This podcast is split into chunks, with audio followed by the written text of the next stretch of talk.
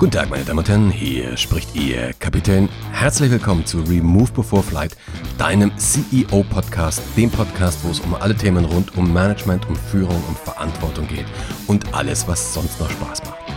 In dieser etwas verschnupften Folge, das gebe ich zu, ich habe so ein kleines bisschen, also es mich jetzt auch erwischt.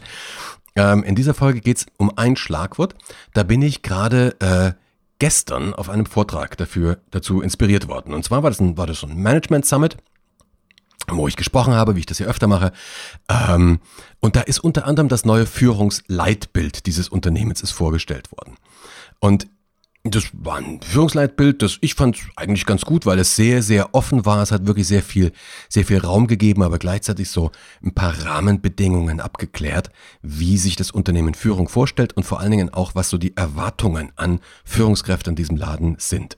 Spannend war danach eine Diskussion, weil es kamen mehrere Beiträge, die so sinngemäß alle gesagt haben, ich finde das super, aber mir fehlt ein Begriff. Und das, was fehlt, ist Authentizität. Ja, also ähm, es fehlt einfach Authentizität in diesem Leitbild, das wäre ja so wichtig und so weiter. Ich habe mir das so angehört und da gab es ein paar, gab es so eine Diskussion hin und her, unter anderem, äh, ja, wie wichtig das eben ist, dass man echt ist, dass man sich nicht verstellt und so weiter.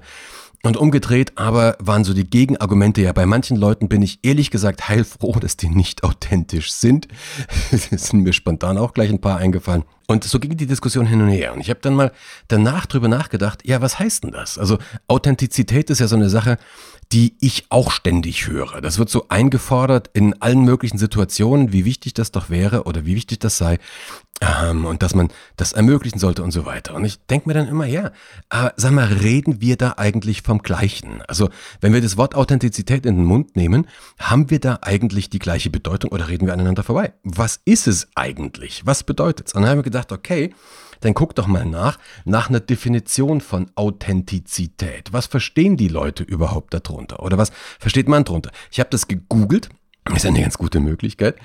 Und das, das, das, das Schöne ist, ähm, bei, bei der ersten Google-Anfrage, Definition Authentizität, 398.000 Treffer. Also Definition Authentizität. Also äh, nicht Authenticity, wo man die ganzen Englischen noch dabei haben kann, sondern wirklich auf Deutsch.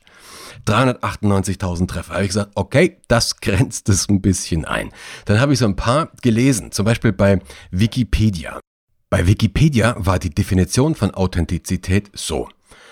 Authentizität bezeichnet eine kritische Qualität von Wahrnehmungsinhalten, Gegenständen oder Menschen, Ereignissen oder menschliches Handeln, die den Gegensatz von Schein und Sein als Möglichkeit zu Täuschung und Fälschung voraussetzt.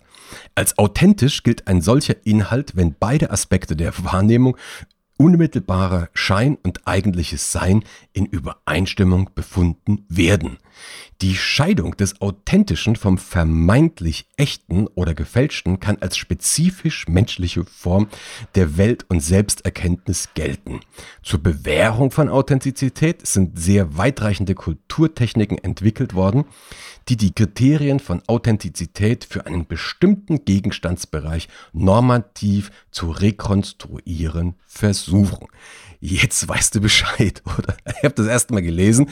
Und klar, wenn man sich jetzt wirklich damit auseinandersetzt, dann kommt man schon auf die Bedeutung. Aber ganz ehrlich, als ich das gelesen habe, habe ich gesagt, das hilft mir jetzt auch nicht weiter. Vor allen Dingen hilft mir das nicht weiter in so einer ganz praktischen Analyse, wenn es eben tatsächlich um Management geht. Also was ist denn da Management überhaupt? Dann habe ich weitergeschaut und ich bin ja immer ganz ein, ein, ein, großer Freund, wirklich mal an die Wortbedeutung zu gehen. Was heißt denn das? Und da habe ich Folgendes gefunden. Der Begriff ist das Adjektiv zur Authentizität, das wussten wir, also ne, authentisch und Authentizität, das ist irgendwie das gleiche, und entstammt dem spätlateinischen Authenticus, verbürgt heißt das oder zuverlässig, oder dem griechischen Authenticus, echt.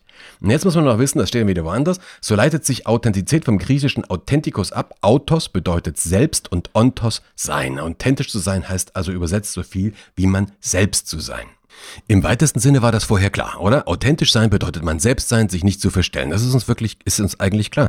Aber gehen wir da doch mal ein bisschen, bisschen genauer rein. Weil stellen wir uns da wirklich mal die Frage, bin ich wirklich immer ich selbst? Jetzt kann ich auch die Frage stellen, wer bin ich denn? Ich finde da einen anderen Begriff äh, passender. Das ist dieser Begriff Rolle. Wir Menschen haben alle verschiedene Rollen. Ich kann zum Beispiel der Rolle, die Rolle Ehemann haben, du kannst die Rolle Vater haben oder Mutter, du kannst die Rolle Chefin haben, du kannst die Rolle Mitarbeiterin haben, du kannst die Rolle bester Freund haben, Sohn und, und, und, und, und, und, und. Also wir haben alle massenweise Rollen. Und da finde ich es ganz spannend, die Definition, der soziologische Definition von dem Begriff Rolle, zumindest die, die ich mag, die heißt nämlich Bündel von Verhaltenserwartungen gerichtet an den Inhaber einer sozialen Position. Das klingt wieder so geschwallen. Bündel von Verhaltenserwartungen gerichtet an den Inhaber einer sozialen Position heißt aber unterm Strich was ganz Einfaches. Wenn wir uns in einer bestimmten Rolle begegnen, zum Beispiel als Lieferant und Einkäufer, also zum Beispiel du, du, du lädst mich ein, um in deinem Unternehmen ein, ein, ein Programm, einen kulturellen Change zu begleiten zum Beispiel, dann hast du an mich bestimmte Verhaltenserwartungen. Ja, ich kann da ein bisschen ausgeflippt sein und ich kann da in meiner hemdslämmigen Sprache auftreten, aber du hast bestimmte Verhaltenserwartungen. Diese Verhaltenserwartungen sind zum Beispiel vollkommen anders, als wenn ich direkt nach einem Workshop oder einem Vortrag, den ich bei dir in deiner Firma gehalten habe, wenn ich danach meine Mutter besuche, dann hat meine Mutter ganz andere Verhaltenserwartungen an, an mich. Wenn ich von meiner Mutter rausgehe und dann nach Hause komme und auf meine Frau treffe, hat die auch wieder ganz andere Verhaltenserwartungen an mich. Und jetzt müssen wir uns die große Frage einfach mal mal stellen, okay, wer oder was ist denn jetzt echt? Also wer oder was ist denn jetzt der Peter Brandl? Und hier wird es eine kleine Challenge, weil ich bin tatsächlich anders, wenn ich meiner Mutter gegenüber trete, als wenn ich auf einer Bühne stehe. Ich bin auch anders, wenn ich mit einem kleinen Kind spiele, als wenn ich auf einer Bühne stehe oder wenn ich eine Managementberatung mache. Ich bin da anders. Und das muss man sich erstmal bewusst machen. Insofern halte ich persönlich diese Forderung nach wir müssen authentisch sein können für einen ziemlichen Blödsinn, weil äh, in welche Rolle? Willst du da jetzt dieses, das Spielkind gerne rauslassen? Ja, das du vielleicht am Wochenende hast? Willst du da, heißt das für dich, dass du einen Wutanfall, der Teil deiner Persönlichkeit ist, weil du dich, äh, weil du eben ein emotionaler Mensch bist und vielleicht auch einen cholerischen Anteil hast? Äh, ist, willst, ist das jetzt die Legitimation, das rauslassen zu können? Willst du immer sagen, was dir denkt, was du denkst? Immer? Ja?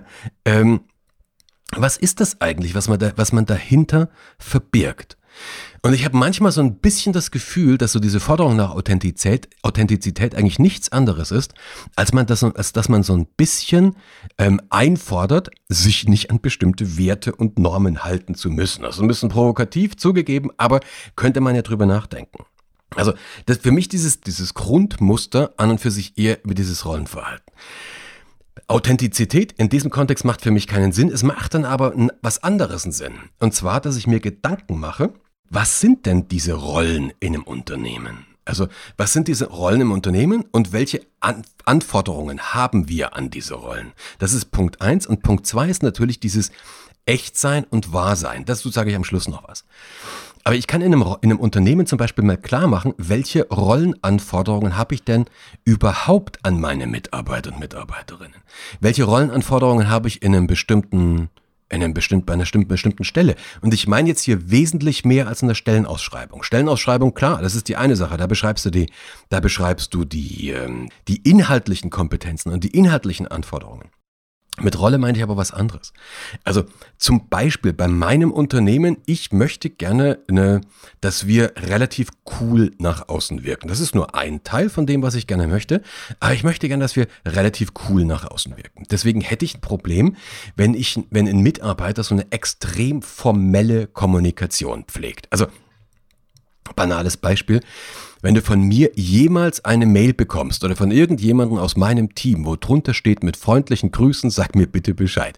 Weil mit freundlichen Grüßen ist etwas, das sagst du nicht normalerweise. Das ist so eine geschwollene, geschwollene Formulierung. Das sagen wir normalerweise nicht. Also wenn wir es, wenn wir es, wenn wir es einem Freund, du würdest nie einen Brief den du an einen Freund schreibst, mit freundlichen Grüßen unterschreiben. Aber wenn du es mit einem, einem Freund nicht tust, warum machst du es dann mit deinen Kunden? Du musst mir jetzt nicht zustimmen bei dem Punkt. Mir ist es aber wichtig, dass wir so eine einigermaßen coole Außen Außenkommunikation haben. Und deswegen rede ich mit meinen Leuten auch, wie ich möchte, dass die kommunizieren.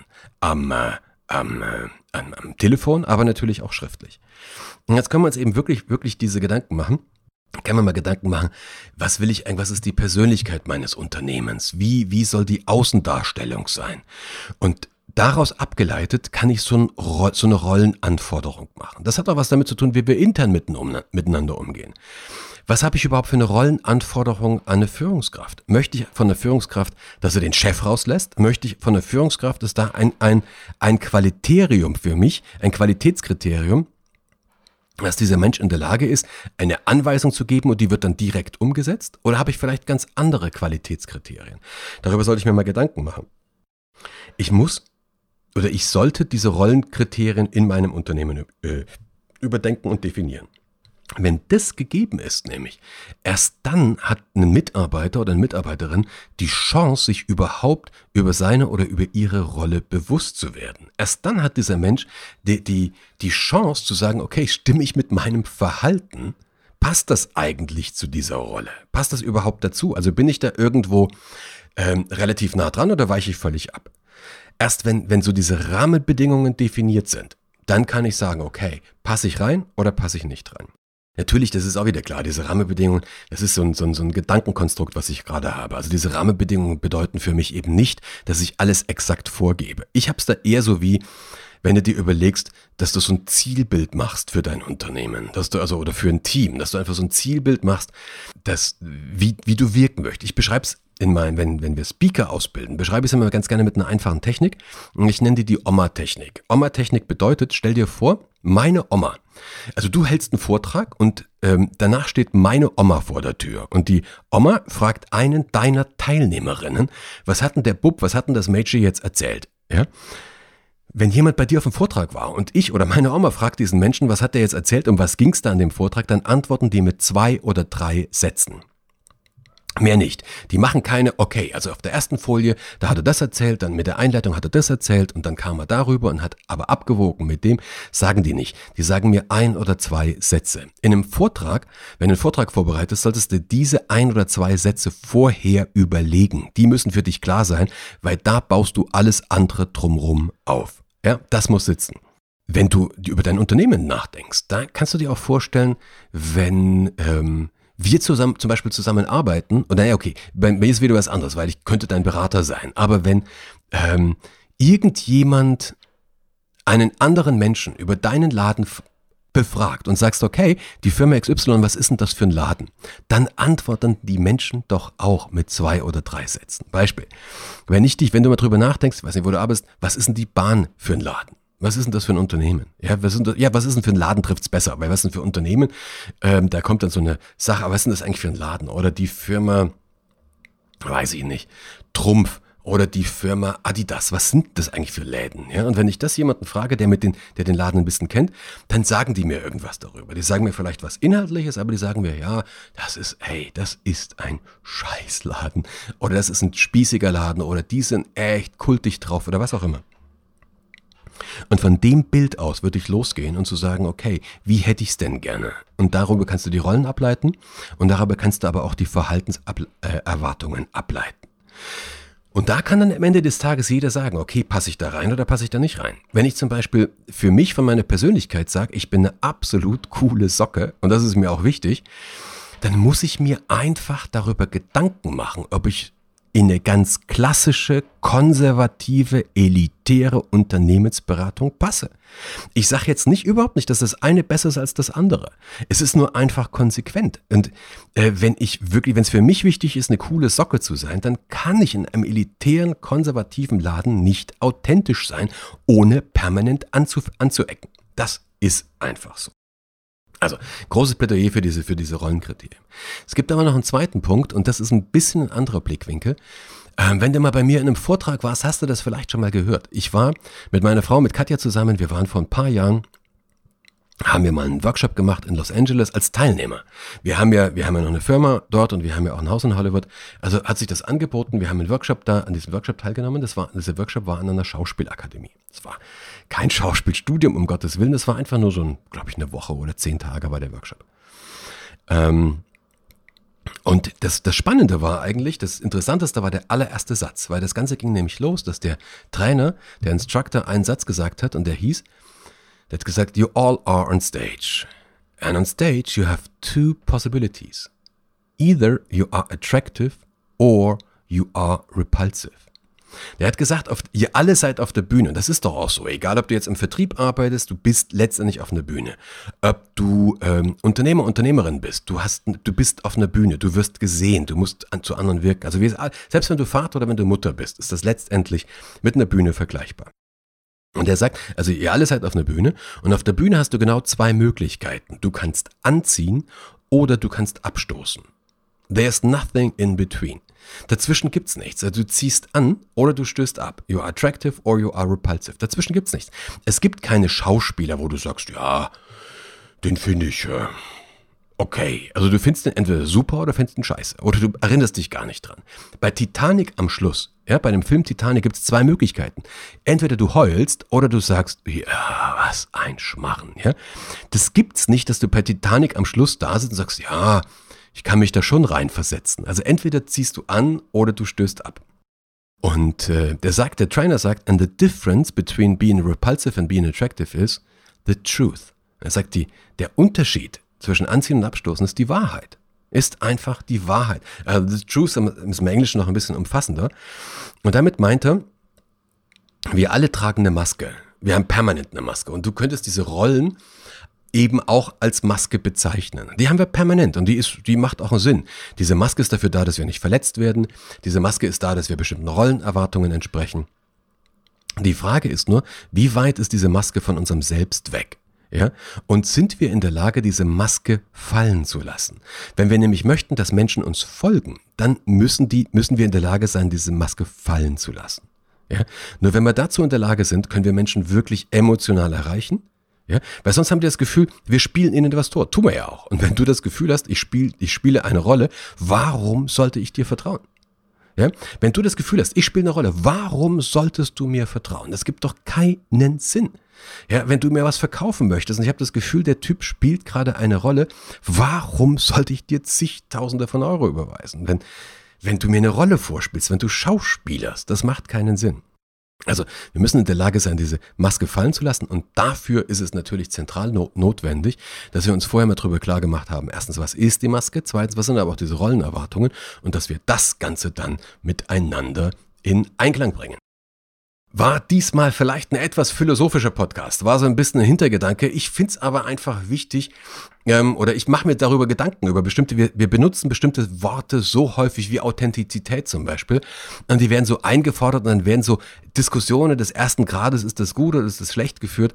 Ich habe mir darüber ein paar Gedanken gemacht, wollte die gerne mit dir teilen. Ich hoffe, du konntest da was für dich rausziehen, hast vielleicht den anderen ein oder anderen Gedankenimpuls daraus nehmen können. Wenn ja, freue ich mich natürlich wie immer über eine positive Bewertung oder wenn du diesen Podcast weiterempfiehlst. Ansonsten freue ich mich, wenn wir uns in 14 Tagen hier wieder hören. Bis dahin, lass es dir gut gehen und bis bald. Ciao.